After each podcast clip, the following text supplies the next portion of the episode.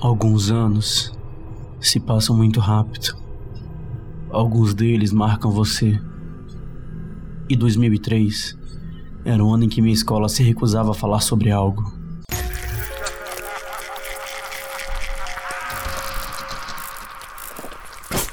Submundo Terror.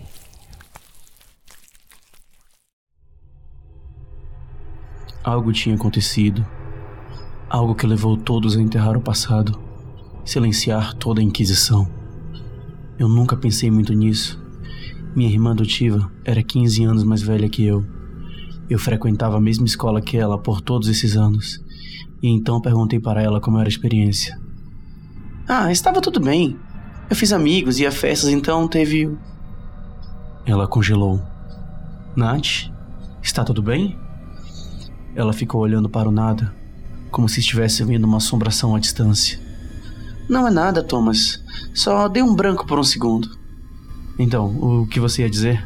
Não, não se preocupa com isso. Ela sorriu. Mas havia algo em seus olhos que me preocupou. Ela saiu para trabalhar no dia seguinte, então decidi que iria procurar sobre seus anos de escola. Eu entrei em seu quarto e dei uma olhada em sua estante de livros.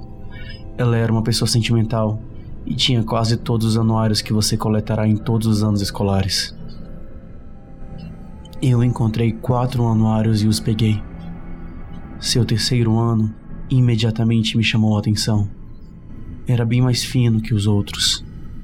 Folhei as páginas com as fotos de todos os alunos e tudo parecia normal. E era divertido ver minha irmã em suspensórios com cabelos Maria Chiquinha. Ela deve ter percebido que a franja funcionava melhor nela depois. O livro foi ficando menos divertido conforme eu passava as páginas. A dança de volta às aulas, Sad Hawkins, promessas de ano novo, e então, nada. Parecia que em fevereiro eles pararam de registrar o ano escolar. Eles colocaram algumas fotos do baile, mas ninguém parecia feliz. Pareciam apenas presentes. Mas nada mais. Eu folhei até seu último ano e as coisas pareciam mais ou menos normais. Eu coloquei os livros de volta e criei um plano. Eu iria descobrir o que aconteceu naquele ano perdido. Levantei algumas horas mais cedo e me vesti para a escola. Minha irmã já estava acordado e me perguntou o que eu fazia acordado tão cedo. É, eu vou me encontrar com alguns colegas para estudar para um teste. Desde quando você estuda para alguma coisa? Ah, tudo tem sua primeira vez, né? Ela me olhou como se pensasse que eu estava tramando algo, mas deu de ombros. Me despedi e peguei minha bicicleta e fui direto para a biblioteca. A escola mantinha registros de grandes eventos dentro e fora da escola. Emergências, grandes vitórias esportivas, desastres naturais e afins. O bibliotecário estava revisando alguns livros e eu fui para a seção de registros históricos. Fui passando o dedo ao longo das prateleiras empoeiradas, separadas por décadas, 2000, 2001, 2002, 2004. Não, tinha que estar aqui. 2004, 2006. Olhei para cima e para baixo dos corredores. Esses livros não podem ser retirados. Não podiam faltar. O que poderia ser tão terrível que os fizessem remover o livro? Eu estava prestes a perder as esperanças quando tirei o 2002 e notei um entalhe no teto da prateleira. Me ajoelhei e observei uma mensagem rabiscada com uma lâmina gravada na madeira. A verdade não pode ser apagada. NF, André, TIB. Encarei a mensagem um pouco mais e me levantei. Andei pelo corredor até a letra A e encontrei um único livro com André como autor. Folhei o livro em busca de qualquer sinal da última pista e encontrei um capítulo intitulado Contos em Azul.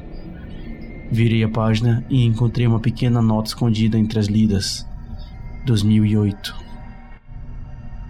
Eu rapidamente corri de volta para os registros e peguei o livro do ano de 2008. Quando notei que era falso, encontrei o de 2003. Folhei as páginas e então congelei. Meu café da manhã quase voltou para a boca.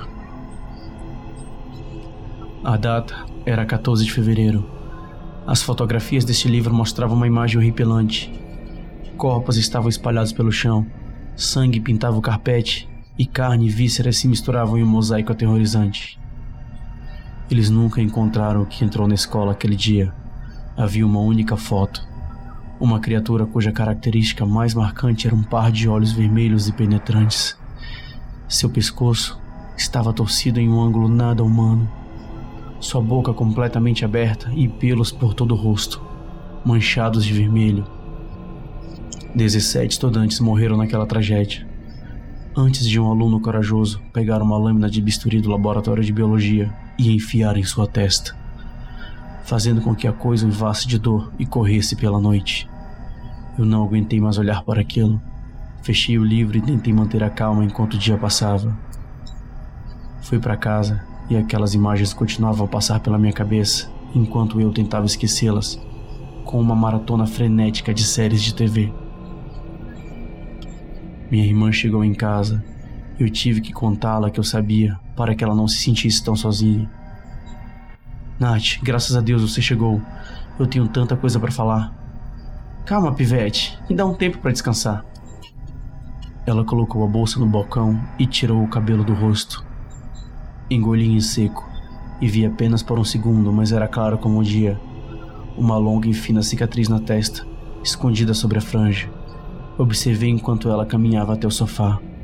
Repassei tudo o que havia visto e lembrei da mensagem. NF, André, TIB. Eles sabiam e tentaram avisar alguém. As iniciais da mensagem soletravam NET. Então, Tom. Ela sorriu quando se sentou. Sobre o que você queria conversar? Gostaram da história Seres do Sobremundo? Não esqueçam de se inscrever aqui no canal do Spotify e, se possível, também se inscrever no canal do YouTube.